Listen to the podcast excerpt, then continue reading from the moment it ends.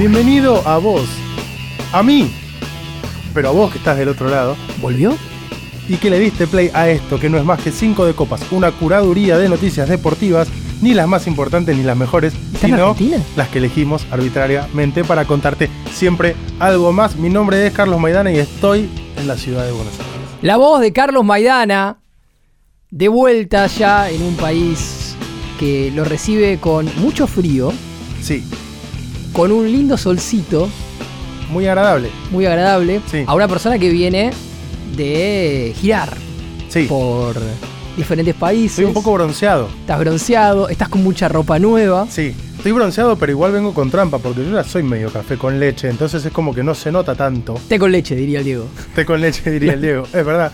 Pero sí, venía de calor, de estar en short todos los días y de repente este frío, que bueno, no es lo mejor. Bueno, hay gente que le gusta, ¿viste? Esto Sí. es, es una, La discusión Bober se trasladó al clima, como eh, cada invierno y cada verano. es una discusión bizantina, diría mi padre. Pero bueno, nada, eh, bienvenido al país. ¿Cómo te trató la vuelta, el regreso, la llegada a estos lares? Me ha tratado muy bien, elegí aislarme de todo tipo de noticias que no sean solamente las deportivas para no amargarme en la vuelta al caótico país que tenemos, pero que tanto Bueno, y, y ha- habrás elegido algunas deportivas, ¿no? Porque no, las algunas deportivas sí amargan, ¿no? Hay conferencia ahora.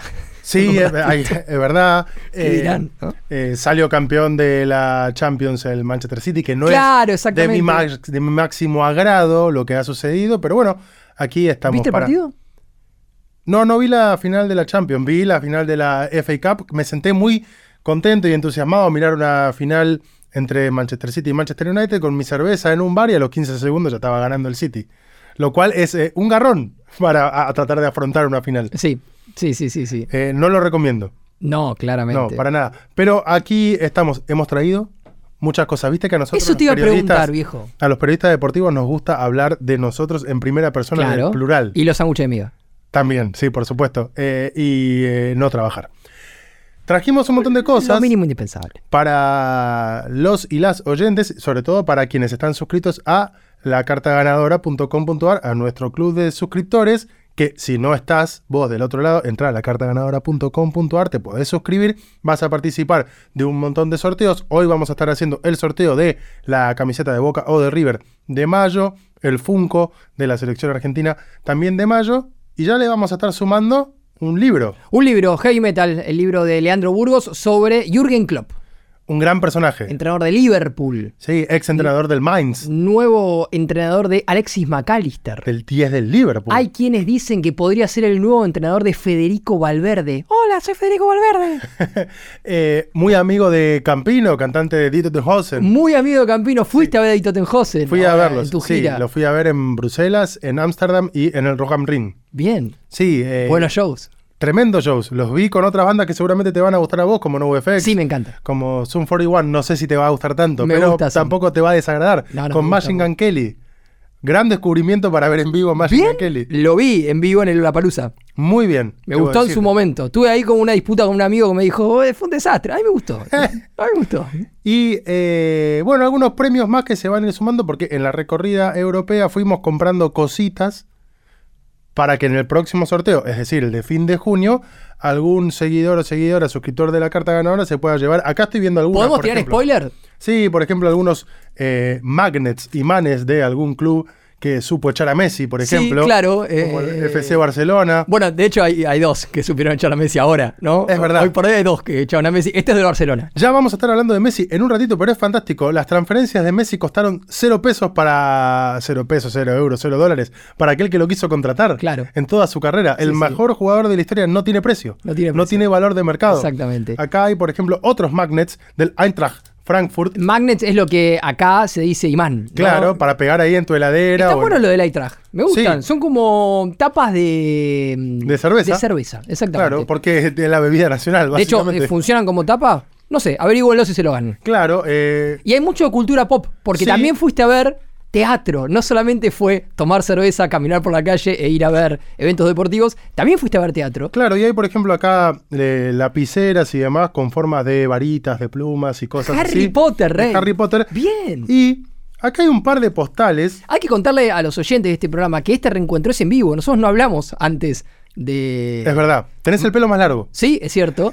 Eh, digo, no hablamos No nos de- vimos. De, estar al aire, no nos vimos. Sí hablamos de, de, de nimiedades y cuestiones relacionadas a la organización de este programa. Sí. Pero no de estas cosas. Y hay unas postales Sí. de algo que van a estar leyendo en los próximos días también en el newsletter de 5 de Copas, de un artista muy particular, muy, muy, muy, muy particular, que está exponiendo en este momento en el Museo Nacional del Fútbol de Manchester. Sí. Se llama Michael, que van a ver ustedes que tiene muy lindas imágenes del estilo de los frescos que pueden encontrar Está buenísimo lo que en, en un tipo de catedral, en, los, en las cúpulas de las catedrales, pero que hay una, una, una, que no está en estas postales en particular, de la cual vamos a estar hablando en el newsletter y seguramente acá, porque charlando con el popular Michael, hemos coordinado una entrevista para que todos los argentinos y argentinas se enteren por qué en particular fuimos a buscarlo a él, porque cuando vean esa pintura puntualmente, van a flipar, dirían los Lo que españoles. tenemos acá son como, para que te des una idea, unas mini reproducciones de los frescos de la capilla Sixtina, los tenés, pero Claro. con motivos deportivos. Sí, por ejemplo, aquí está eh, Mohamed Ali. Mohamed Ali. La de Ali me vuelve loco. es fantástica. Es espectacular. Sí, aquí hay otra de, Eh, muy corte romano, ¿no? Eh, Ali en este caso. de deportistas norteamericanos, en este caso, deportistas olímpicos y Mirá. demás.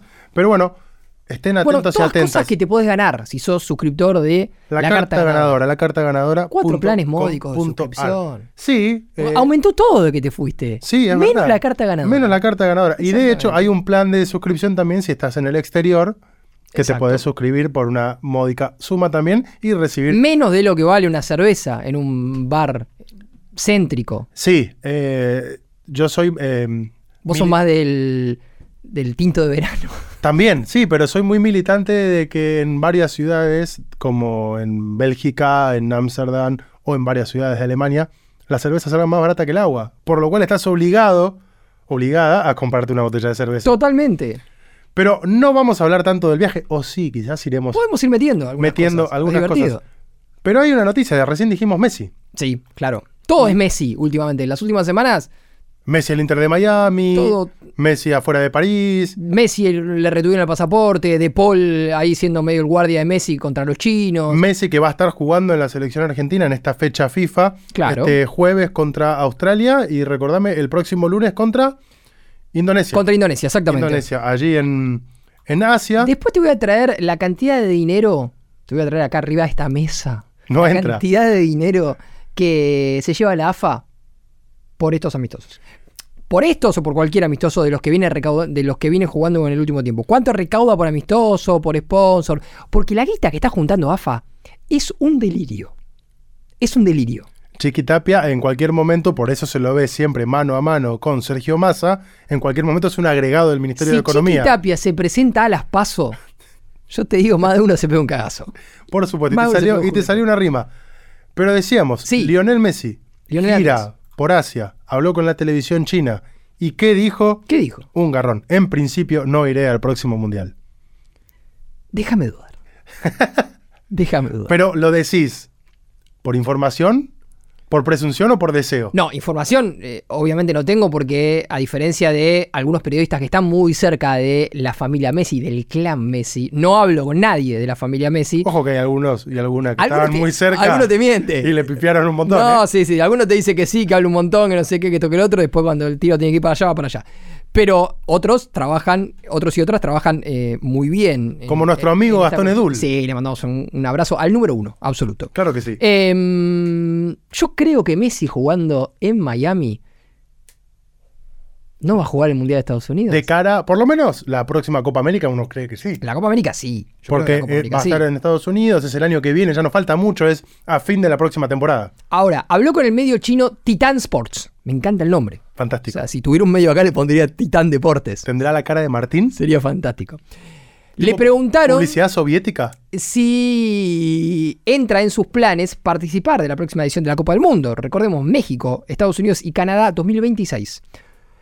Respondió Messi, yo creo que no.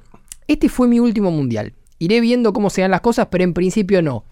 No iré al próximo mundial, aseguró el astro argentino en entrevista con Titan Sports. Lo cual, lo cual, es bastante lógico. A ver, ¿qué es más que ganar un mundial de la manera que lo ganó Messi? ¿Ganar dos? Sí. Sí, Sí, obviamente que es ya. más. Ahora, también, digo, es un cierre perfecto de la carrera en la selección argentina de Messi. Yo creo que Messi está todavía en la selección argentina para disfrutar las mieles de la victoria que consiguió en Lusail. Pero la- el- esto es como la escena postcréditos de la carrera de Messi en la selección. La, la carrera de Messi, la escena final de la película fue cuando levantó la copa en Qatar. Todo esto que, que aparece ahora es la escena postcréditos. ¿eh? Estamos- Es darle una mano a Garnacho para que se inserte, nada más. Estamos a tres años eh, exactos, días más, días menos, del inicio de la Copa del Mundo de México, Estados Unidos y Canadá, Sí. que va a arrancar el 11 de junio del 2026. Esto es decir, del día que se estrene este podcast, 1093 días. Bien. Dos años y 11 meses. Falta mucho o muy poco, porque son dos temporadas y media. Queremos ir al mundial, así que suscríbanse a la Suscríbanse a la carta. Eh, podemos ir tramitando la visa. Bueno, sí, eso sí, yo la tengo. No, se me vence en 2025. Bueno, hay que empezar a tramitar la, Bueno, hay que tramitar, sí. la- la renovación y ustedes se pueden sumar con los planes de suscripción para conquistar el mundo es como el plan ulterior. En primer lugar es ir al En mundial. primer lugar, la visa vale como 300 dólares. Sí, No. Y después, bueno, sacar un pasaje, ir viendo qué onda. Eh, ¿Estará Messi? No sé.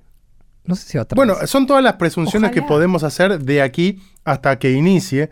eh, por lo pronto la Copa América, que sí va a estar mucho más cerca, Sí. que lo va a tener a Messi ya instalado en Miami con una temporada completa en el fútbol de la MLS, con un Inter de Miami que va a tener que reconstruir todo su equipo para rodear a Messi, porque no me imagino a un Messi, por más que esté en una etapa mucho más relajada de su vida, queriendo ir a un equipo donde va a perder todos los partidos. No, es cierto. También es cierto que eh, la MLS, para el que no lo sabe, tiene una limitación para contratar grandes figuras y para armar equipos galácticos como el que uno espera que los hermanos más, que son los dueños de el Inter Miami, aquellos que dicen las malas lenguas financiaron todos los golpes de estado contra Fidel Castro en los últimos años desde Miami, yo no lo digo, eh, lo dicen la- las malas lenguas allá, eh, armen un equipo a la altura de Messi. Bueno, ahí hay una limitación que es el famoso tope salarial. Lo mismo que tiene la NBA lo tiene la Major League Soccer. Sí. Con la diferencia que hay lugar para que tres jugadores puedan cobrar más dinero. Los famosos jugadores Franquicia. franquicia. David Villa fue jugador franquicia, Pirlo fue jugador David franquicia. Beckham, Zlatan Beckham, de hecho, eh, eso, eso cambia cuando llega Beckham. Es- esa ley se aplica cuando llega Beckham. Es. Zlatan y el Piti Martínez también fue jugador franquicia. Messi lo es. Lo de Beckham es buenísimo porque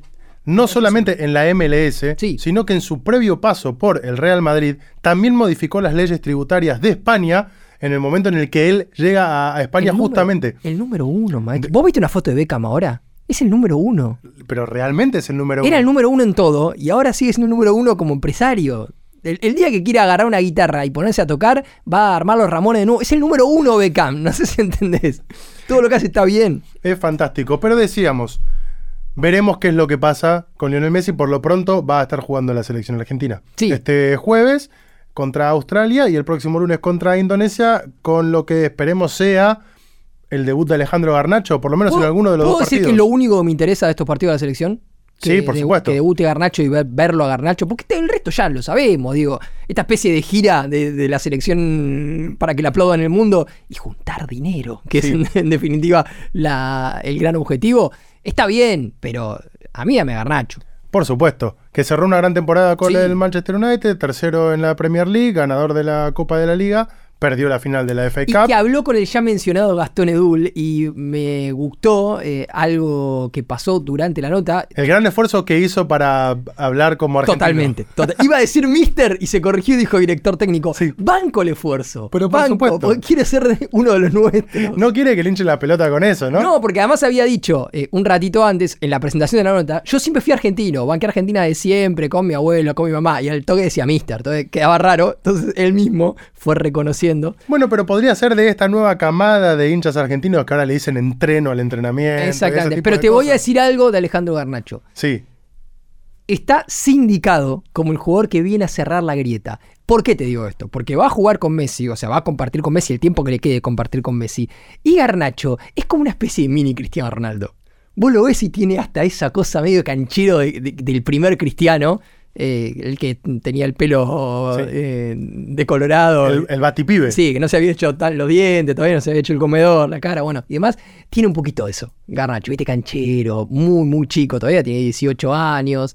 Eh, ese- gesto en la mirada y banco eso. Solo me. Banco. solo banco quiero, que haya un mini cristiano al lado de Messi. quiero agregar que a aquellas personas que le moleste que de repente Alejandro Garnacho tenga un acento un tanto español, Que no nos escuchen. el máximo libertador del continente tenía el mismo acento. Exactamente. Porque fue criado en España. Y hay una plaza en el centro que lleva su nombre, una avenida, bueno, Por supuesto. que va a la cancha argentina. Me decías que la AFA está juntando una burrada de plata. Una burrada de plata. ¿Por Una qué? burrada de plata. Los nuevos negocios de la selección argentina tras el Mundial. Le mandamos eh, acá un saludo a los amigos de arroba ataque futbolero, es de donde estamos sacando esto. Obviamente que esto es una noticia que publicó Infobae, pero es una cuenta que sigo mucho y como eh, muchas veces en este, mm, en este podcast eh, contamos cosas que publican ellos, bien vale darles crédito por esta cuestión. Tienen siete sponsors en China tiene siete sponsors en China, la Argentina, el equipo argentino. Wanda Sport, Chili, GAC, Mitsubishi, Pam Pam Food, Linji Games, Macro y Netis. Que andás a ver qué son cada una de las cosas, ¿no? Cada una de esas cosas, no lo sé. eh, mi único trabajo acá es eh, decir los nombres. Sí. La AFA recauda más de, atención, 80 millones de dólares por año únicamente en ingresos de sponsors. Una burrada de plata. 80 millones. Por eso están eh, construyendo el predio que ahora la AFA va a poseer en Miami. el predio que la AFA poseerá en Miami, en Miami. que será a futuro el predio que la AFA posee en Miami. Claro, tal ¿no? cual. Eh, llegó a 43 acuerdos comerciales, la AFA, cifra récord para una selección en todo el mundo. La AFA, eh, obviamente el nombre de la selección argentina de fútbol masculino. 43 acuerdos comerciales. Abrieron un kiosco directamente. Desde 2023, la AFA gana entre 3 y 4 millones de dólares por amistoso. Por amistoso. O sea que en esta gira se viene con ocho palos verdes. con ocho palos verdes. En esta gira te salda la de América de México, y alguna que otra más. Y va a cobrar, en realidad, eh, un poquito menos por esta gira, porque el, el dato puntual de esta gira es 6 millones y medio de dólares. Bueno, es una, una buena cifra. Es entre 3 y 4 por amistoso. Esta gira le va a redituar entre, eh, sí, un poquito, una cifra cercana a los 6 millones y medio de dólares. Esta gira actual por Asia. Eh, y entiendo que además Tremendo. no es solamente ese dinero, sino todas las puertas que abre a futuro, pisando fuerte en Asia, donde la selección argentina hoy es furor. Ni hablar, ni hablar. O sea, Argentina, de la mano de Messi, en el último tiempo, ha generado muchísimo en Corea del Sur, en Japón, principalmente en China, en Bangladesh y en algunos otros lugares también, Indonesia, Singapur.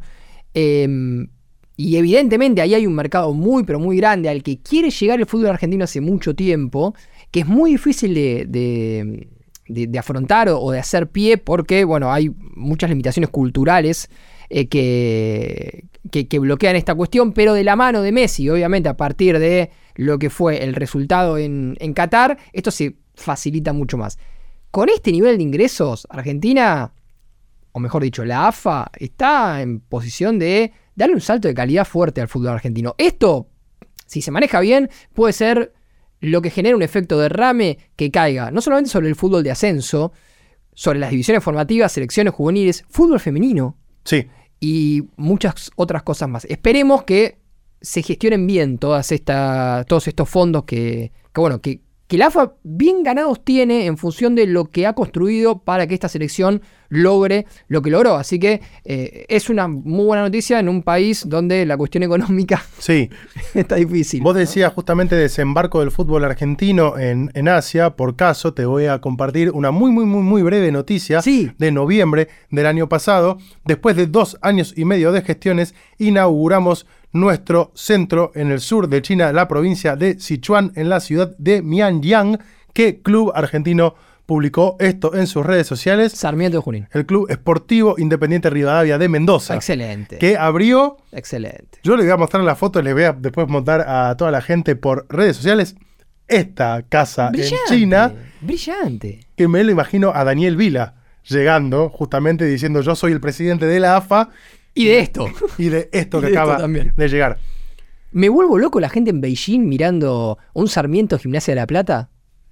Eh, a contraturno, ¿no? A la madrugada. Bueno, pero va a ser seguramente. Es espectacular. podría ser en el horario en el que a ellos les calza bien, porque son ese típico partido que acá te ponen un martes a las 3 de la tarde. Estoy para organizar los horarios de la Liga Argentina En virtud. en virtud del horario chino, solamente un partido. Un partido a la semana. Un partido a la semana. Corte, no sé. Arsenal Sarmiento. Estudiantes Arsenal va el. Lunes a las 12 del mediodía, que te va a caer aproximadamente a la medianoche de, de ahí va, China. Un poquito antes. A las 9 de la Juegan mañana. a las 9 de la mañana. ¿Por qué? Por el horario chino. Es como cuando cambiaban los partidos por la novela brasileña. ¿Te acuerdas? Bueno, sí, eso hacían en la Copa Libertadores. Exacto. No todas son hermosas noticias en Ah, ¿no? relación a la Asociación del Fútbol Argentino ¿Por y a la gestión ¿Qué de? Claudio Fabián Tapia. Porque este jueves 22 de junio Sí. se convocó una asamblea de la AFA en la que se va a decidir, entre otras cosas, si se quita un descenso de la actual temporada. Atención. Esta temporada, cuando finalice, que va a finalizar a fin de año, todavía falta que termine la actual liga y luego la Copa de la Liga, va a tener tres descensos, dos por promedios y uno por tabla general. Bueno, lo que se va a empezar a discutir es eliminar uno. No solamente eliminar el formato en el que desciende, que era lo que se había hablado previamente. Bueno, Sí. quitar que descienda al último por tabla general y que también sea por promedios. No, aquí es directamente eliminar un descenso y que solamente sean dos los descensos y por promedios a final de la temporada, lo cual hay un montón de equipos que van a estar mirando con buenos ojos. Se me ocurre Banfield, Sí, claro. Sí, sí, sí. se me ocurre Gimnasia de la Plata, se me ocurre Colón de Santa Fe, Unión de Santa Fe, Vélez. se me ocurre Vélez, porque Vélez eh, está Independiente. también. Vélez e Independiente está más que claro que los promedios no lo afectan, pero sí el descenso que es por tabla general. Mira, te voy a decir algo. Me escribe un amigo, un Sí. amigo que tenemos en común, Muy bien. que no, me dice, No tengo muchos amigos, pero bueno. está confirmado esto. ¿Está confirmado? Va a descender uno por tabla anual y otro por promedios. Sacan un descenso por promedios. Desciende uno y uno. Sería. Estas son las cuestiones que terminan haciendo que todo lo que hacia afuera y desde selecciones hacia el mundo se vean tan bien de la Asociación del Fútbol Argentino, puertas adentro, se vean como un desastre. Claro, exactamente. Cambiar las reglas a mitad de la temporada, quitar un descenso a la mitad de la temporada, nunca respetar el plan de volver a una temporada de 20 equipos. La Primera Nacional hoy tiene 39 equipos. Podrías armar entre la Primera División y la Primera Nacional tranquilamente tres divisiones. Acá hay una cuestión que eh, me da la sensación que es lo que termina primando. Puertas adentro, la AFA tiene un lío importante a la hora de gestionar la rosca política de diferentes actores. La gestión Chiquitapia es una gestión sostenida principalmente y llevada al poder principalmente por los clubes del ascenso. Sí, por el consenso de... eh, Exactamente, que son incluso los eh, clubes que más bancan a Chiquitapia. Cuando uno ve fotos de Tapia, veía las fotos ahora con Infantino, rodeado de dirigentes de su confianza, la mayoría son dirigentes de clubes del ascenso. sí, como Méndez Cartier, por ejemplo, presidente Es- es- de excursionistas. excursionistas, exactamente. Bueno, Eh, Luciano Nakis, presidente de Armenio. por otro lado, te vas encontrando que futbolísticamente la primera división hoy por hoy tiene equipos históricos y tradicionales con cierto riesgo de descender. Caso Independiente, caso Vélez. Vélez. Racing está un poquito arriba, no digo que Racing tenga riesgo de descender, pero en esta cuestión de la tabla anual, Está a dos puntos. eh, estamos hablando de que hay equipos que no están tan sobrados como en otro momento. Entonces, la cuestión de volver a los 20 equipos podría generar que muchos equipos no superen ese corte, los equipos tradicionales. Y si uno piensa en armar, y lo vamos a conectar con lo que veníamos hablando antes de la exportación del fútbol argentino a países como China, por ejemplo, si uno piensa armar un equipo, eh, un torneo, mejor dicho, que sea lo más atractivo posible para exportar afuera, da la sensación que no podés privarte de equipos tradicionales, como los de Avellaneda, como Vélez, como eh, estudiantes, como equipos que en, en el último tiempo han ganado cosas o que históricamente se han mantenido entre los principales de la Argentina.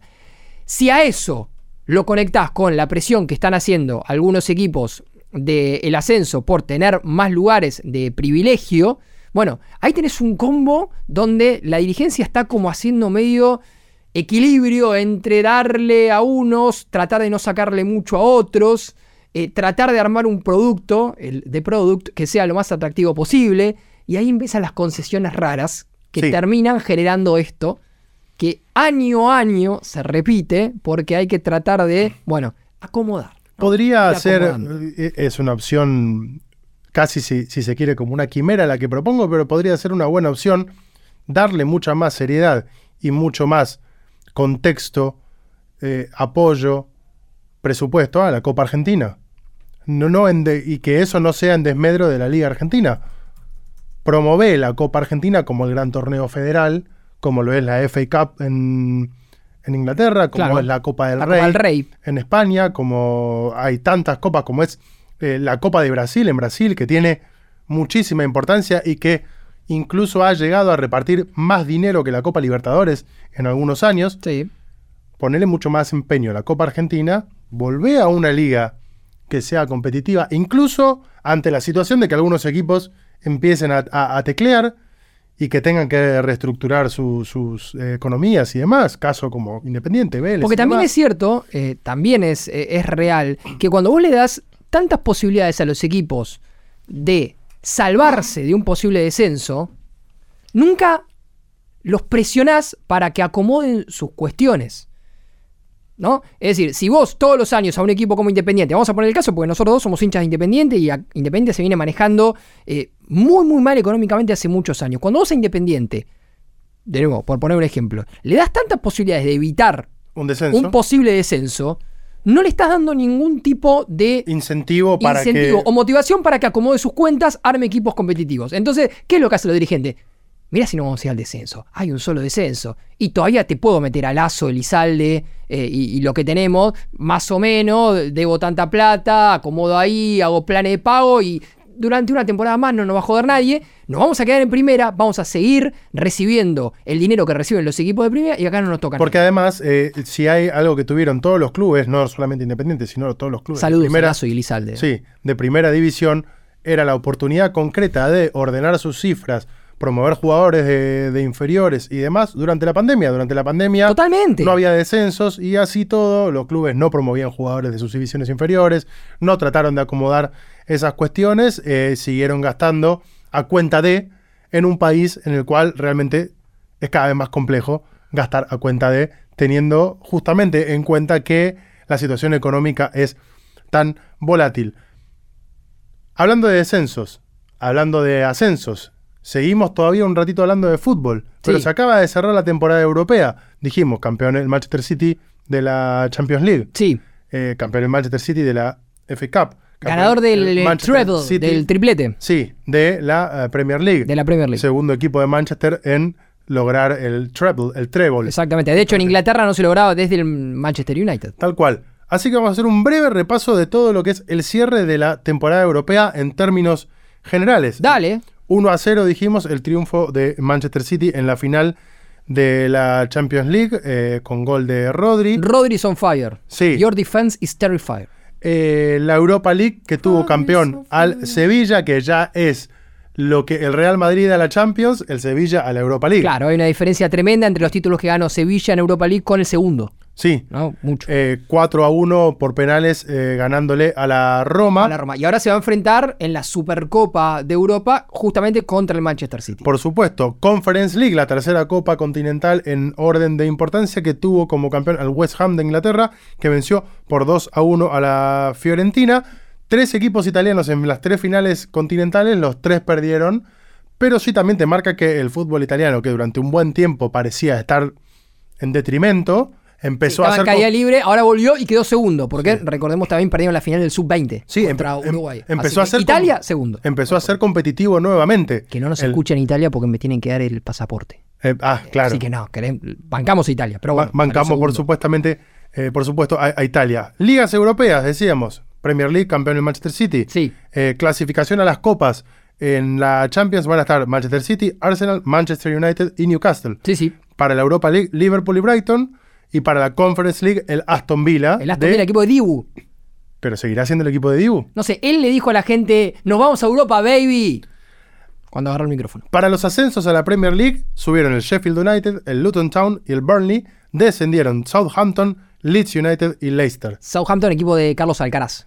Sí, que, a- que Argentina. había dicho que, que quería que alguien se vaya a la B. Leicester, eh, campeón, Sí. recordemos, en eh, Inglaterra, una gesta Con total, Ranieri. con Ranieri que ascendió en Italia, Sí. ascendió con el Cagliari, Y Ranieri, Leeds y Leicester United, que un día Leeds, le, bueno, que ascendieron con Bielsa y un día dijeron, che, no nos está yendo tan bien en primera, echémoslo. Claro, y después, bueno, boludo, terminó hermano. yéndose a la B con Sam Allardyce, que dirigió cuatro partidos, empató uno, perdió tres y cobró 500 mil libras esterlinas. La Liga, España, campeón, el Barcelona. Sí, eh, clasificados a las copas, Barcelona, Real Madrid, Atlético Madrid y Real Sociedad es el que termina siendo la sorpresa de los cuatro. equipo de Imanol Alguacil. Sí, porque los otros tres son como la fija y en este caso el Real Sociedad es el que se termina metiendo en el puesto que se disputan el resto de los equipos de la liga. A la Europa League el Villarreal y el Betis y a la Conference League el Osasuna.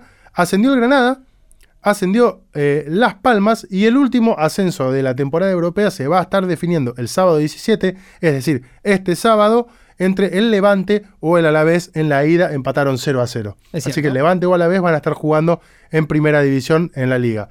Descendieron el Español, el Valladolid y el Elche de Sebastián Becasese. Sí, eh, se salvó Valencia, que Sí. estaba ahí hasta la, la última fecha. La última fecha fue una picadora de carne, porque había siete equipos que se podían ir al descenso. Becasese que ahora suena en Vélez, Blessed Vélez, ¿no? Sí, sí, Porque sí. sí. mirá esa es No, pero el tema de Beca es que mm, pasó algo muy gracioso. En realidad gracioso para nosotros que estamos a la distancia, no para los hinchas de Elche. Que tampoco ni, son ni para muchos, algunos de sus ¿no? accionistas ¿no? que están por acá. Eh, que cuando o sea, se consumó el descenso de Elche, algo que se sabía, de hecho Sebastián Becachese firmó como para seguir ya en la segunda división de España. Y el equipo empezó a ganar y se soltó y empezó a jugar bien. Entonces le preguntaron a Becachese dos partidos después, después de haber ganado dos partidos, tras irse al descenso, dijo, bueno, ahora eh, la verdad que nos sacamos una presión y podemos mostrar lo mejor nuestro. Bueno, pero era antes. Claro, maestro. Era antes de irse al descenso. ¿Qué presión me estás hablando? Bueno, ahí está. Pero eh, bueno, eh, cree Sebastián que le va a ir bien eh, en, en la segunda división y va a tener chances de volver. La Serie A tuvo campeón al Napoli después de muchísimos años, clasificados por supuesto a la Champions League, Napoli, Lazio, Inter y Milan, a la Europa League, Atalanta y Roma, a la Conference League, la Juventus, que está en una decadencia total. Claro, le sacaron puntos, recordemos, le sacaron 10 puntos por el escándalo de... Le encanta, le encanta estar en situaciones en las que le quiten puntos a la Juventus. Sí, sí, sí. eh, es lo que decíamos la semana pasada. Es un momento un poco corrupto de la Juventus. Sí. Como en los últimos años, ¿no?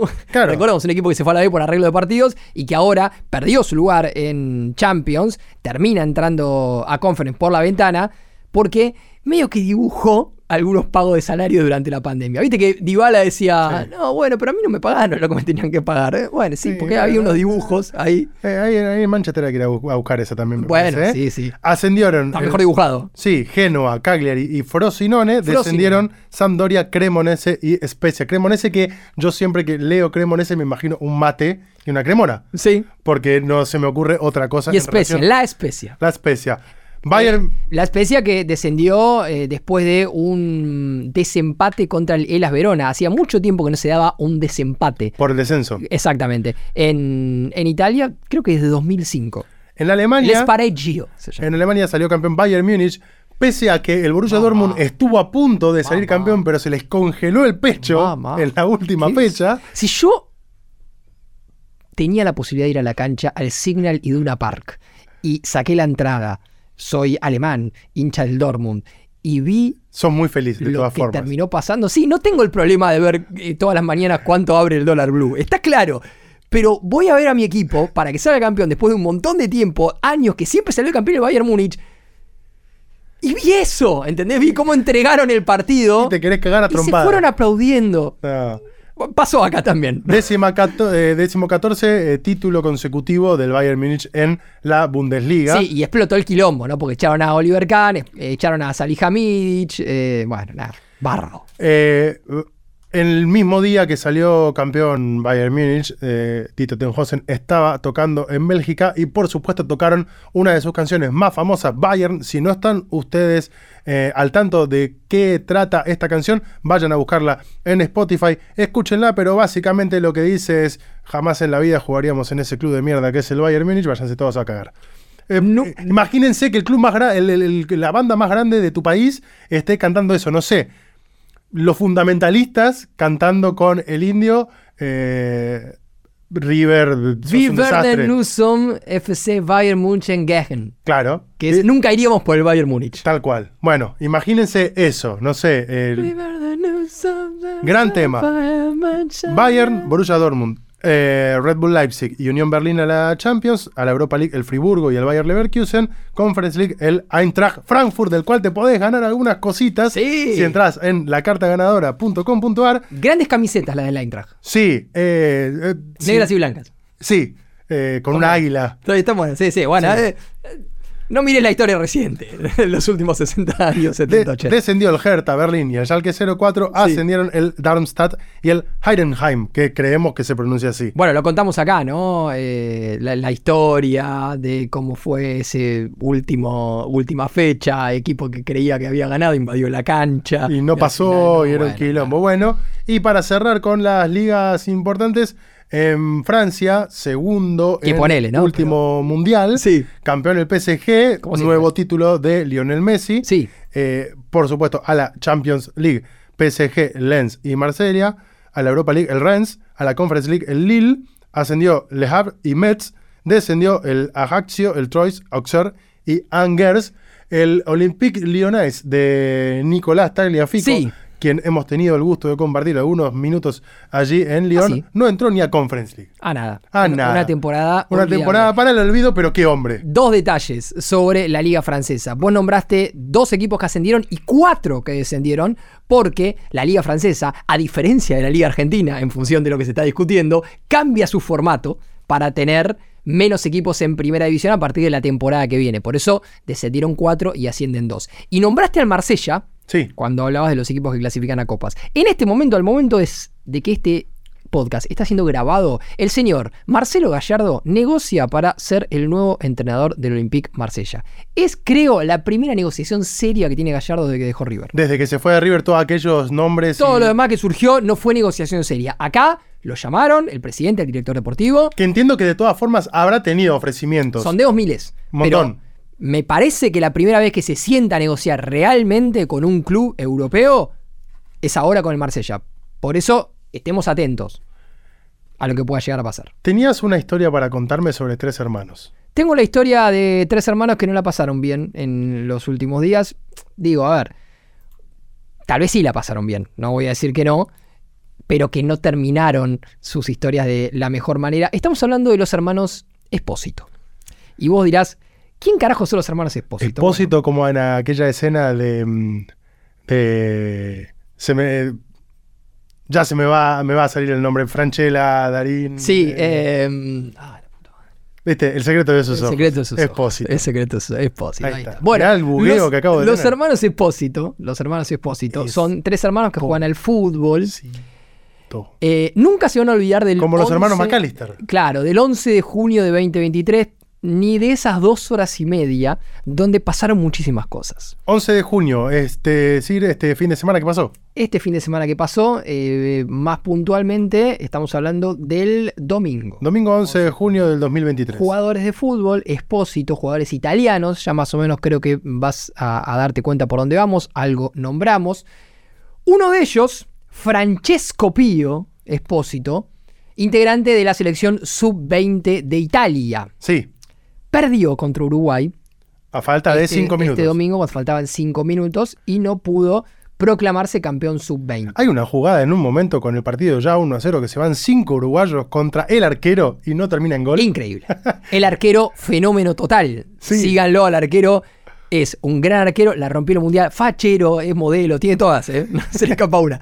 Bueno, Francesco Pío perdió contra eh, Uruguay la final del Mundial Sub-20. A las casi una de la mañana, hora italiana. Vamos a ir de, a- de a- de adelante para atrás. Perfecto. Digamos, ¿no? Una de la mañana, hora italiana, Sí, casi, en realidad eran las 0058 perfecto. pierde Francesco Pío contra Uruguay. Un ratito antes, Sí. a las 22.42 hora italiana, Salvatore, su hermano, jugador de La Spezia, equipo que nombramos acá, perdió el Spareggio, el, el desempate que también nombramos acá hace un rato, contra el Verona y descendió a la Serie B de Italia. 22.42. Sí.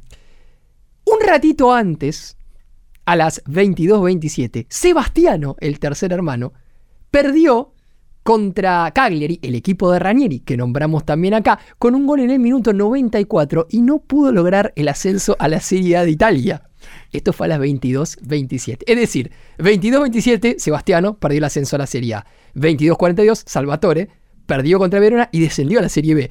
Y a las casi una de la mañana, Francesco Pío perdió la final del Mundial Sub-20. La calentura con la que se fue a dormir el padre, ¿no? Los tres noche. hermanos en casi tres horas perdieron grosso. ¿Entendés? Tipo finales, ascenso, final del mundo.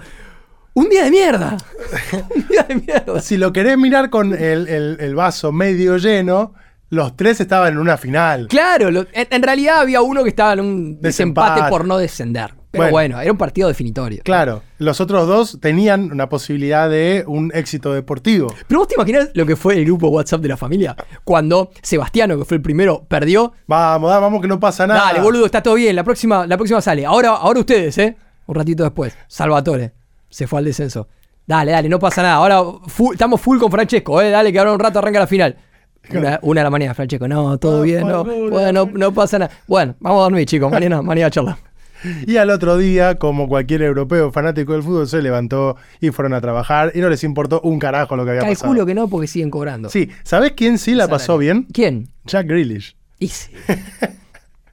¿Te, vos- te puedo, eh, ¿Te puedo confesar algo? sí, Estamos eh, a martes. sí, Este capítulo de 5 de Copas se estrena los miércoles, como siempre pasa. sí.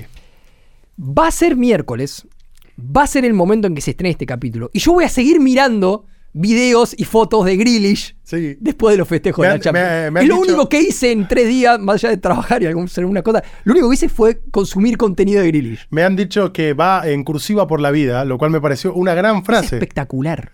Pero, bueno, por supuesto, a ver, está en, la- en- en- en el sumum de su carrera deportiva. Acaba de salir campeón de la Premier, del FA Cup ante Sí. su clásico rival, de la Champions League por primera vez en la historia de su club. Pongamos en, eh, en contexto para el que tal vez está escuchando y no tiene la menor idea de quién estamos hablando. Sí, Jack Grealish es el, eh, uno de los jugadores más importantes del Manchester City, el número Sí. 10. de la selección inglesa también. la selección inglesa también, ex futbolista del Aston Villa, Sí, llega a Manchester City por 100 millones de euros y se convierte en el jugador más caro de la historia de la Premier. sí, Primera temporada medio que se acomoda, en esta temporada se convierte en un futbolista importante. Gran jugador, tiene todas. sí. Tiene todas. Y había venido con la mochila cargada de algunas historias puntuales y particulares relacionadas a su vida de noche. Porque una vez se puso un auto de gorra, bueno, después lo vamos a contar, tuvo algunas cositas. Pero parecía que eh, su vida eh, había cambiado desde la llegada a uno de los equipos más importantes de Inglaterra, que había dado un vuelco, hasta, hasta que ganaron la Champions League. Te voy a leer títulos. Por favor. Si vos googleás Jack Grealish en un momento, TN Deportivo en este momento titula Asistido por un compañero y en silla de ruedas. Así terminó Jack Grealish tras los festejos por la Champions. Es espectacular. Eh, destrozado y asistido, problemas para caminar y un maratónico festejo repleto de alcohol. Los desopilantes festejos de discoteca Grealish. Me gusta que le digan discoteca. Sí, la historia de Jack Grealish, alcohol, excesos y magia con las medias puestas.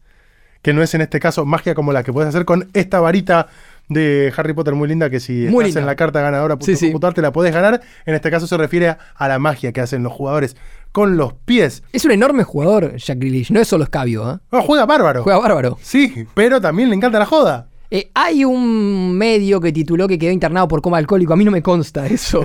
Realmente no me consta. Tampoco me sorprendería. No, no, no. Lo que pasó es lo siguiente. Eh, vamos a tratar de recapitular todas las cuestiones relacionadas a Grealish.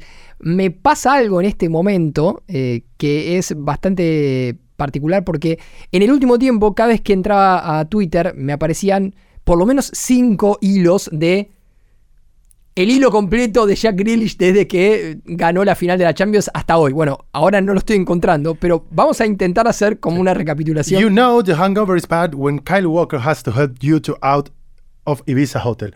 Sabes que tu resaca eh, está Es fuera cuando te tienen que ayudar a salir caminando. En este caso, un Grealish con eh, buzo bueno, hoodie, porque, lentes porque- de porque sol. fue así. Grealish gana junto a Manchester City la final de la Champions en el Estadio Olímpico Ataturk en Estambul.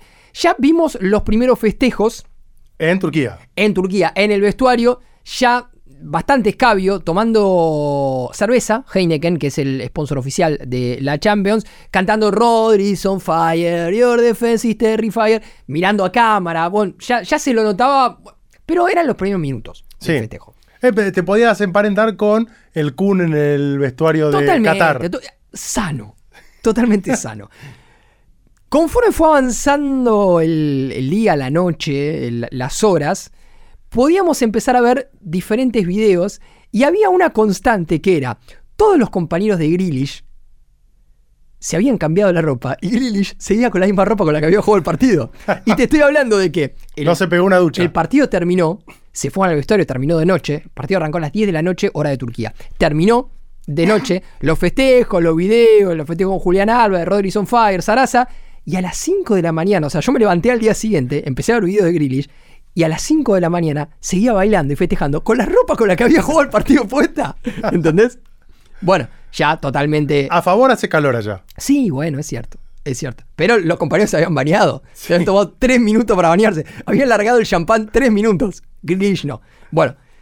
De ahí volvieron a Manchester para hacer el. Bueno, la, recepción, la llegada oficial. Bajan todos del avión y por favor busquen este video porque es maravilloso. Bajan todos del avión contentos, pero ya en una situación un poco más seria. Bueno, Grealish no podía caminar. Se arrastraba. Iba como cayéndose en la llegada a Manchester. Hacen toda la movida, presentan la copa a, a la gente, festejo, demás, sigue el escabio. Y esa noche, Se van a Ibiza. el mismo Jack Grealish renta un avión privado para irse a Ibiza con algunos de sus compañeros. A rompérsela el A triple. No sabemos qué hicieron. Lo que sí sabemos es que a la salida del boliche de Ibiza se da esa foto que vos mencionabas recién con Grealish directamente sin poder caminar y Kyle Walker, uno de los laterales del Manchester City, eh, que ingresó en la final, sosteniéndolo y, y algunos que estaban ahí tratando de acercarle una silla de ruedas para que se movilice porque no podía caminar. es espectacular. Arroba Carlitos Maidana, acabo de retuitear justamente, abro hilo, discoteca Grealish post ganar Champions. La foto que titula este hilo es eh, en un bondi. Así, sin remera, en el, me imagino el micro que lleva de un lado a otro a los Bueno, del pero ¿por City. qué? ¿Por qué? ¿Por qué? Em, Aparte, todos los compañeros que están en, en modo festejo ya están mirándolo como cagándose de risa de eh, a este hay que ayudarlo porque no pasa de la mañana. claro. Porque Grealish, yo te decía, tiene una historia eh, que tiene que ver con, bueno, su consumo etílico, podemos decir, con, con algunas cosas que hizo en el, en el pasado cuando era futbolista de Aston Villa. Recordemos, hizo inferiores en el Aston Villa y después fue vendido al Manchester City. A ver, a los 19 años sucedió una situación con Grealish que generó este título que les voy a leer. Encuentran en Tenerife a un futbolista inglés inconsciente por una borrachera. Ese título está acompañado por esa foto que vos acabas de retuitear. El jugador del Aston Villa, Jack Grealish, de 19 años, es una joven promesa por la que compite en las selecciones de Irlanda e Inglaterra. Eso pasaba en su momento. Hoy Grealish, futbolista de la selección inglesa. El garnacho de allá. Después se viralizó una foto de Grealish con una señorita, o no sé, que vaya uno a saber eh, por qué o en qué contexto se dio. No podemos contar más de la foto que es, búsquenla. Sí. Quizás lo llevó algún influencer como el popular Gaspi. Eh, Después le preguntaron sobre qué era una enciclopedia y no tenía la menor idea en una nota. Bueno, Eh, un día le mostraron un mapa de Inglaterra, no sabía lo que era. Espectacular. Chocó tres veces y lo detuvieron. Tres veces. Una vuelta es eh, la que yo les conté, se puso el auto de gorra. Creo que fue en un festejo de fin de año. quizás tuvo la prueba de manejo con la señorita de Lanús, del tweet que se hizo viral Exactamente. en los últimos días. Jugando para la selección inglesa, una vuelta de Inglaterra jugaba contra Hungría y los eh, hinchas húngaros le tiraron vasos de cerveza a los jugadores negros de la selección de Inglaterra. Como un gesto racista, obviamente. Grealish agarró los vasos y se los tomó. Muy bien. Había algunos que tenían cerveza, obviamente. la. Bueno. Tenía sed. Hay un video de un festejo, mm, de fue creo la Premier League pasada, de Grealish entrando bailando, ojos, eh, anteojos oscuros. Seguramente vieron este video. Fuego, fuego. Los anteojos oscuros no son por el sol. Son para, para esconder lo que pasa detrás. Grealish, pillado en Las Vegas en la fiesta de su vida, compró 116 botellas de champán. Pillado entiendo que es que lo atraparon. La foto que acompaña ¿No? esto. Porque podría ser tranquilamente otra- Le sacaron tipo. una foto, le sacaron una foto. La foto que acompaña esto, eh, entrando a una escalera mecánica, no la puedo describir. Ten- la tenés que ver. eh, porque fue una muy famosa fiesta en Las Vegas el verano pasado. Donde él está con camisa hawaiana abierta, totalmente desencajado. Sé lo que hiciste el verano pasado. Eh, Jack Grealish toma mm, café en una taza que eh, tiene una imagen de una señorita sin remera, Sí. pero con la cara de Nathan Ake, el futbolista de Manchester City. Bueno, Detalles. gran personaje. Eh, y obviamente, para cerrar todo- toda esta cuestión, hay que recordar que Jack Grealish tal vez fue el primer futbolista de Manchester City que no es sudamericano en tomar Fernet. Esto pasó en el festejo de la Premier. No sé si se lo habrá acercado quién, si fue Julián o, o quién, calculo que habrá sido Julián, que es cordobés. Pero bueno, hubo una imagen de Grealish tomando Fernet y después saliendo corriendo, no sé si al baño o algo así. Bueno, Jack Grealish, amigos y amigas. Fenómeno total.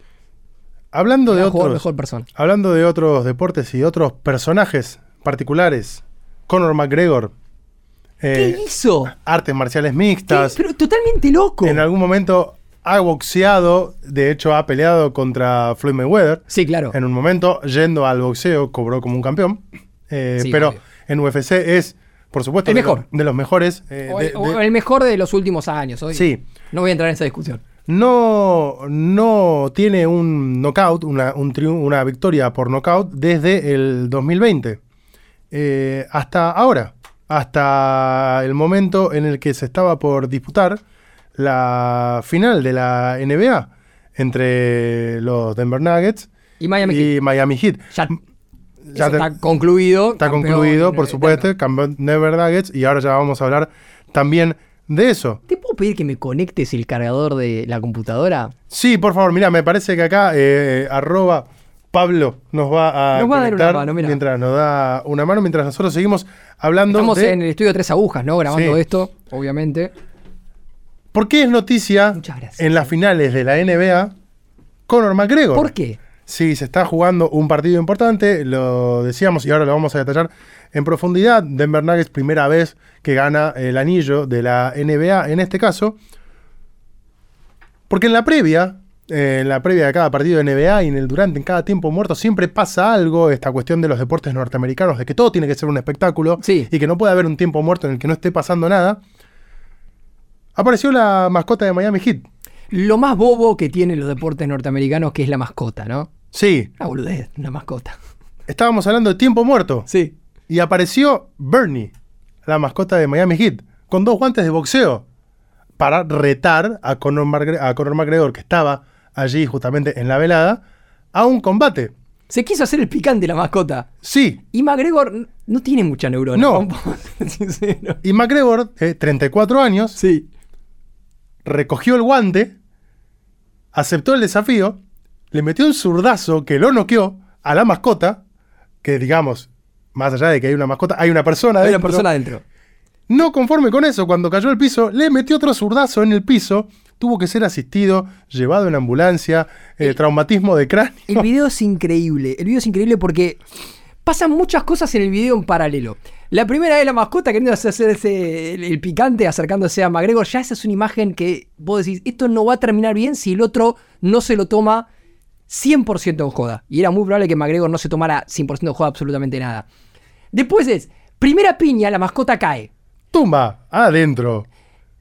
Y en el Pero piso le cuando, pega. cuando la mascota cae, si vos sos McGregor y tenés dos cables que están conectados de la manera que tienen que conectarse, te quedás parado, levantás los brazos y listo. No, este fue, lo remató en el piso. ¿Entendés el nivel de delirio? Porque la primera piña puede que no haya entrado del todo bien, porque, a ver, la mascota es un señor que está dentro de un disfraz que tiene mucha goma espuma y demás. Es probable que la primera piña no le haya impactado directamente al señor, sino que haya hecho que todo ese traje gigante se balancee y caiga. Ahora, el Bobby de McGregor fue y lo puso en el piso, ¿entendés? Es un delirio absoluto lo que pasó. Lo más, lo más gracioso es que él, en su defensa, dijo que estaba todo orquestado y planeado para el show. Sí, maestro, pero tenías que simular la piña. Pero terminó en el hospital, qué, qué simulado. No trompearlo, en ¿Sabe serio. La carta documento que le mando. Pero mirá la piña que me pusiste. Yo vengo ahí a jugar, soy la mascotita, la alegría de los niños y de las niñas. Se viene una final, NBA, todo fiesta en el hospital. Pero además, si vos sos el padre de una criatura de 6, 7 años. Estás en el estadio. De los Denver Nuggets. Juntaste el dinero que costaba la entrada para llevar a tu niño o a tu niña a ver a Jamal Murray, a Nikola Jokic, en la primera final que tiene Denver con posibilidades reales de ganar. Y vos ves que la mascota en el tiempo muerto termina saliendo arrastrada por el piso en coma. es una imagen un poco violenta, ¿entendés? Para, un, para algo que se dice un evento familiar. No sé, Estoy tratando de pensar, eh, decir que en el fútbol argentino, en el deporte en general, en Argentina, no somos muy Mascoteros. fans, claro, de las mascotas. Estoy tratando de pensar, no sé, el gran diablo. Noque- pero- no- noqueado por el chino Maidana. ¿Vos te imaginás el chino Maidana pegándole a- Un muñeco. al gallo de Morón? es un delirio. En ese caso, porque el gallo de Morón viene y se la agita, viste que como, eh, como, como son los gestitos. El gallo de Morón que alguna vez abrazó a Pablo Vicó. Sí. Que hizo que la gente de Morón lo, lo banque a Vicó.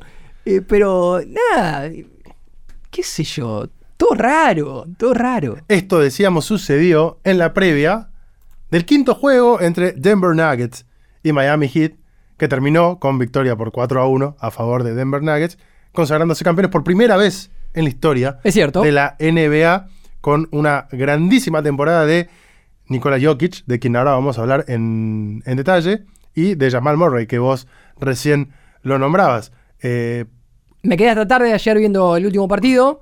Tenía ahí la esperanza de que ganara Miami. De hecho, en los últimos minutos estuve los marcando a minutos, Miami. estaban a un punto Sí. en, los- en el último cuarto. Sí, de hecho, Butler erra dos tiros de tres y pierde una pelota insólita. Butler que, que- que- que se usó una camiseta acá, ¿no? Eh, Sí, sí, estuvo. eh, También jugó en la copita ahí cerca de mi casa. Sí. Eh, Bueno, y pierde una pelota insólita en, en casi en el último minuto.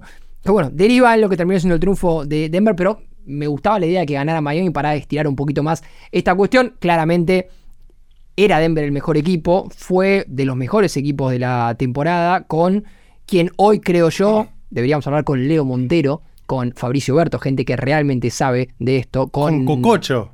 Claro. Gerardo Aquino. Mozo, pero si Jokic no es hoy por hoy el mejor jugador de la NBA, está entre los tres. Por lo pronto, tiene un récord que no lo tuvo ni Michael Jordan ni LeBron James. Es el primer jugador en la historia de la NBA que gana el anillo tras registrar al menos 500 puntos, 250 rebotes y 150 asistencias en el playoff. Totalmente determinante. 500 puntos en playoff. Un delirio. Una animalada. Porque aparte, no solo 500 puntos, 250 asistencias. eh, Bueno, para- 250 rebotes, 150 asistencias, es un montón. Para que se den una idea de lo que es este dato, hace un tiempo largo, pero no tan largo, cuando Michael Jordan empezaba a jugar, había una diferencia muy clara entre los jugadores ofensivos y los jugadores defensivos. No existía el jugador que unificara estos dos criterios. De hecho, hay una película que se estrenó hace muy poco que se llama Air, que es eh, dirigida por eh, uno de tus grandes amigos de Hollywood, Ben Affleck. Capo. Ben Affleck hace de Phil Knight. El mejor Batman de todos. CEO de Nike.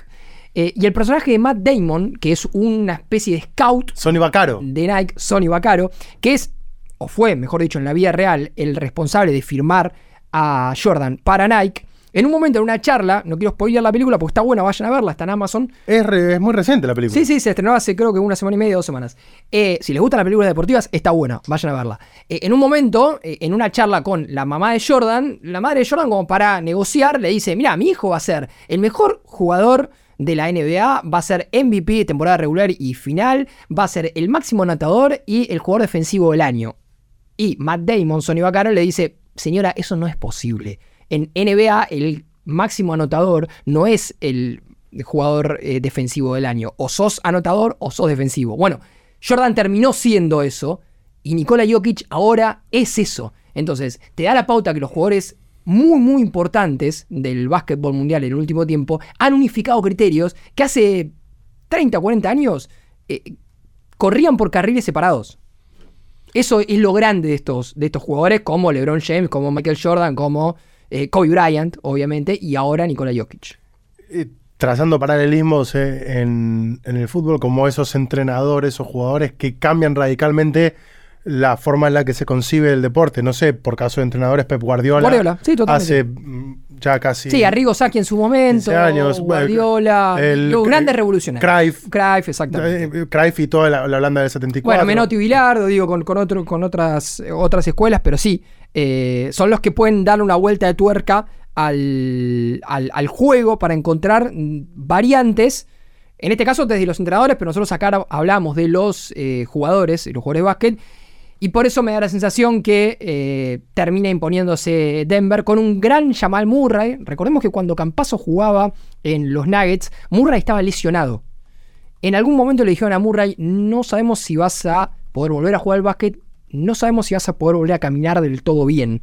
Y Murray terminó siendo el ladero de Jokic. A tal en punto este- tenía la, la- la lesión que era no solamente eso, no jugar, sino no caminar. Sí, sí, no caminar de- del todo bien. De hecho, ayer en, en la nota que le hace la colega de ESPN eh, al momento de entregarles el trofeo, después de entregarle el trofeo a Bill Russell, que ahora el, el trofeo del MVP eh, de la final, a partir de este año se llama Bill Russell, después de la muerte de Bill Russell justamente, eh, habló con Murray y Murray se puso a llorar y, habló de toda esta cuestión, de, no saber, de si podía volver a jugar, de si su, eh, lo que fue el apoyo de sus compañeros y cómo en algún punto había sido clave. Y bueno, y es toda la construcción de Michael Malone, el entrenador en jefe de los Denver Nuggets, aquel que le abrió la puerta a Facundo Campazo en su momento, que después se la terminó cerrando, que fue héroe y villano para los hinchas argentinos que le pedían en su momento que ponga más a Campazo, eh, que antes lo habían bancado mucho porque había traído a Campazo, pero bueno, terminó armando un equipo que ganó la final con muchísima solvencia y justifica haberse quedado con su primer anillo.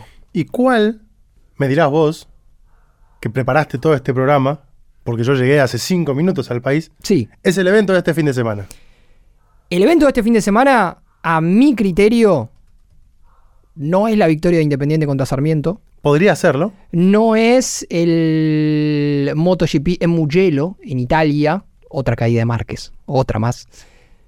Sí es la victoria de Novak Djokovic. En Roland en Garros. Roland Garros. Estaba en París. Histórica victoria de Novak Djokovic en Roland Garros. Estaba en París en el momento en el que estaba iniciando Roland Garros. Y de repente digo, bueno, ya que estoy acá, a ver, entremos en la web de Roland Garros. A ver, A cuánto, ver. a ver cuánto cuesta un ticket. A ver. 250 euros. Bueno. Así como entré salí. Dije, me parece que no, lo veré por tele, tampoco me interesa tanto el tenis. Exactamente. Un deporte en el que piden silencio, diría mi amigo Lautaro Androsuk, tu amigo Lautaro Androsuk. Sí, sí. Eh, cada vez que hablan en detrimento del tenis, dice, es un deporte en el que piden silencio. Sí, al que, eh, en el que le robaron un punto flagrantemente al argentino Cerúndolo porque su rival, Holger Rune, no reconoció que la pelota había picado dos veces y nadie se dio cuenta. Hay, hay 300 umpires mirando si la pelota pica dos veces. Es el único trabajo que tenés, maestro. Y no se dieron cuenta. Acá nos pasa con el bar, ¿no? Que Bueno. trazan la línea medio rara. Ah, sí. Un día la trazan con el hombro, otro día la trazan con el pie. El trazado de líneas. El trazado. de Bueno, líneas. cuestión que Novak Djokovic alcanzó 23 títulos en Grand Slam, uno más que Nadal, tres más que Roger Federer, y se convirtió en el máximo ganador de los títulos grandes. Entra en la discusión ya de si no es el mejor de la historia.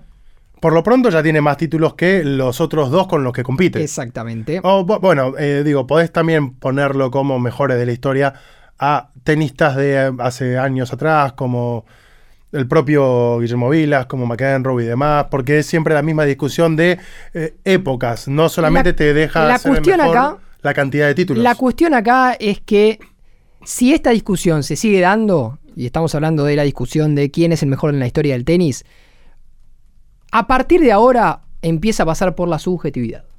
No, no, pero el revés de Federer o el drive de Federer es lo más estético que se ha visto en el tenis en la era abierta. Ok, listo.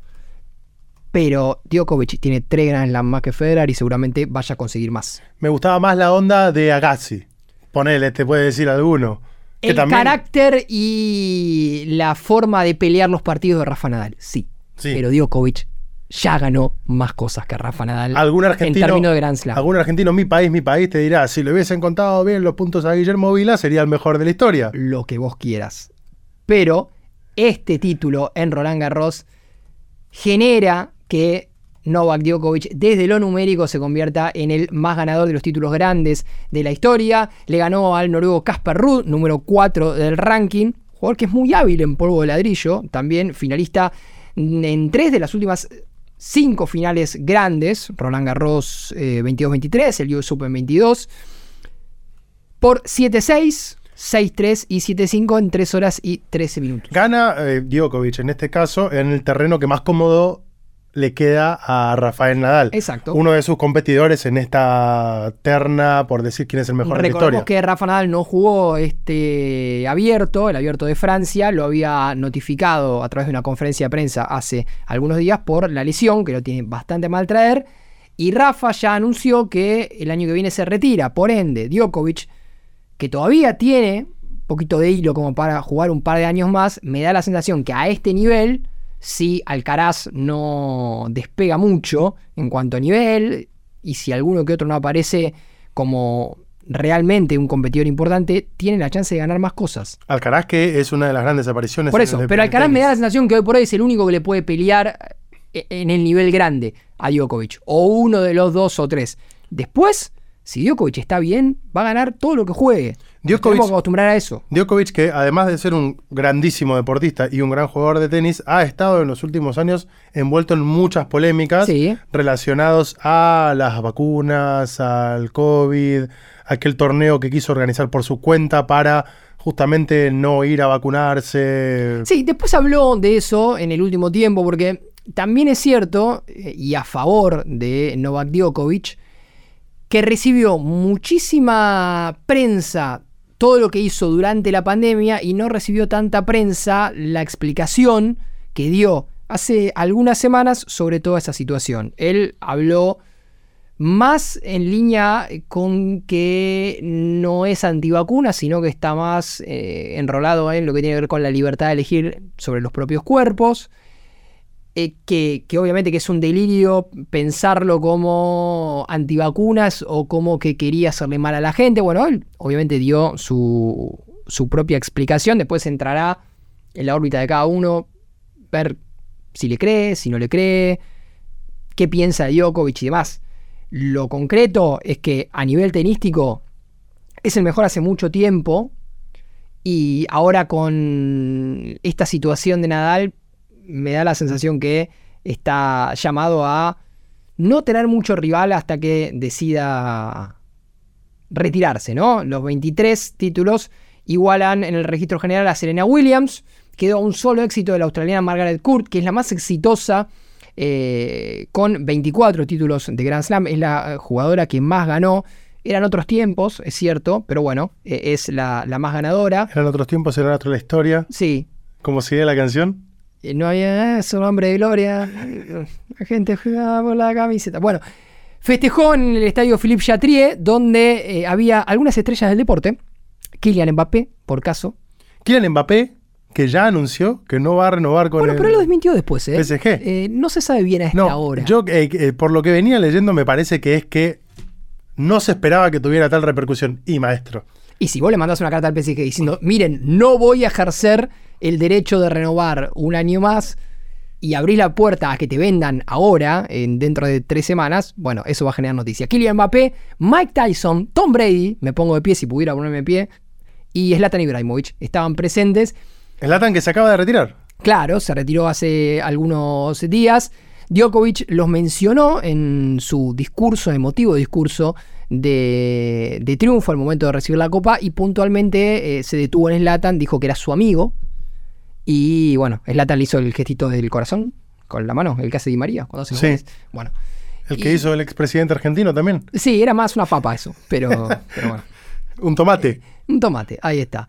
Eh, lo concreto es que, nada, Ruth dijo, Novak no es humano a veces. Casper Ruud, el que perdió la final contra Djokovic, dijo Novak no es humano a veces. ¿Y qué es? Alien. En ese Bueno, momento. nada, vos- Cyborg. Vos lo ves jugar realmente y, y nada. eh, es es un, un tenista que está a- otro nivel. El 23 era un número imposible de imaginar hace algunos años y lo lograste. Disfrutarlo con tu familia y tu equipo. Escribió ¿quién? En redes sociales. Rafael Nadal. Muy bien. ¿Sí? El gran competidor en este momento histórico de eh, Novak Djokovic, porque bueno, ya no está Roger Federer, y gran competidor en el cortísimo plazo, porque ya lo que vos decías, Rafael Nadal anunciando su retiro, les quedará la temporada Djokovic- 23-24 Djokovic solamente. tiene 36 años y 20 días. Se convirtió en el jugador de mayor edad en ganar Roland Garros, superando justamente a Nadal, que lo había hecho con 36 y 2 días. Pero vos lo ves jugar a Djokovic, ves el físico de Djokovic, ves cómo llega a, eh, a- a las pelotas más exigidas y te imaginas que todavía le queda bastante hilo. Porque creo que Djokovic puede jugar dos años más, tres años más a este nivel. Es la misma discusión que podemos llegar a Y tener. después empezar a elegir los torneos, como hizo Federer sobre el final. que la misma discusión, o, o por lo menos no discusión, el mismo deseo que podemos llegar a tener con Lionel Messi. Claro, Eh, exactamente. que mm, vos lo ves y decís, bueno, sí, ya es cierto que está en la última parte de su carrera, pero no porque esté mal físicamente, porque haya tenido alguna lesión, sino por una cuestión de eh, propia edad, de decisión, de elegir ir a un lugar en el que está tranquilo, en el que está feliz, en una linda ciudad. eh, no, no por una cuestión de que haya mermado en su calidad deportiva, que es lo que le pasa a Djokovic, a tal punto de que acaba de conseguir este récord, pese a que ya está bastante grande. Va a volver al número uno del ranking, ampliando su récord en la cima del Tour ATP a 388 semanas. Federer, con 310, es el segundo en, este registro puntual de semanas como número uno y podría llegar a las 400 en septiembre, ¿sí? Con su éxito en París, sumó el título número 94 en su carrera. Recordemos, el año pasado no había jugado el abierto de Australia por toda la situación del eh, COVID y por la misma razón tampoco había podido jugar el US Open en Flushing Meadows. Por eso le preguntaron si el récord de los 23 podía haber llegado un tiempito antes. Él dijo que sí, pero que tampoco valía la pena especular con eso porque ya había quedado en el pasado. Y hay una frase de un tenista muy conocido y para cerrar un poco con esta cuestión que me da la sensación que resume a la perfección lo que es Djokovic como jugador para sus rivales. Dijo Andy Roddick, Capo. ex número uno del mundo, le ganó final a Nalbandian. Djokovic primero te quita las piernas y después te quita el alma. Buena frase. Buena frase, gran frase de Andy Roddick sobre el señor Novak Djokovic, ganador de Roland Garros. Antes de cerrar este episodio de 5 de copas, Vamos a hacer sorteo a vivo. vamos a hacer sorteo a vivo. Y que te voy a decir no es a vivo, pero es a a vos, que estás del otro lado, Sí, que si ya estás entre los suscriptores, las suscriptoras de 5 de copas, le comentes a algún amigo, alguna amiga, algún pariente, tu novia, tu pareja, sí. tu padre, tu madre, que se pueden meter en la cartaganadora.com.ar y participar de los sorteos y de recibir los newsletters que semana a semana escribimos. Justamente hoy envié, retomando el ejercicio de sentarme a escribir, ampliando la historia que venía contando del fútbol alemán, las dos Alemanias, los partidos en los que se enfrentaron, con fotitos medio random del muro de Berlín. La semana que viene volverá el que escribo yo, gracias a Dios es lunes, que tuvo un pequeño gap de dos semanas, pero ya volverá. Me presionaron por privado para hablar de algunos temas. Hablaré de esos temas. ¿De qué temas te han impresionado? Manchester City, por ejemplo. Me parece muy bien porque yo le había prometido a la gente que lee mi newsletter que iba a hacer una especie de semblanza. ¿Puedo, puedo yo no leerlo? Sobre el título de Manchester. Podés no leerlo, pero dale clic para que me sume, Para que en sume el- las estadísticas. las Para que suba el, el algoritmo. Claro, pero ahora que ganó la FA Cup y la Champions, podemos hacer una semblanza mejor de Manchester City, así que seguramente iremos por ese lado. Acabo de poner todos los nombres de los suscriptores y las suscriptores de 5 de copas. Vamos a hacer una reseña, vamos a hacer un repaso de lo que vamos a regalar en este momento. Una camiseta de Boca o de River para el que salga primero o primera. A lección. A elección. Sí. Si sos de Boca, seguramente elegirás la de Boca. Si sos de River, seguramente elegirás la de River. Quiero creer que sí. Si sos de Banfield, bueno, no sé, eh, fíjate a quién tenés al lado para regalarle una camiseta y o u venderla, si querés.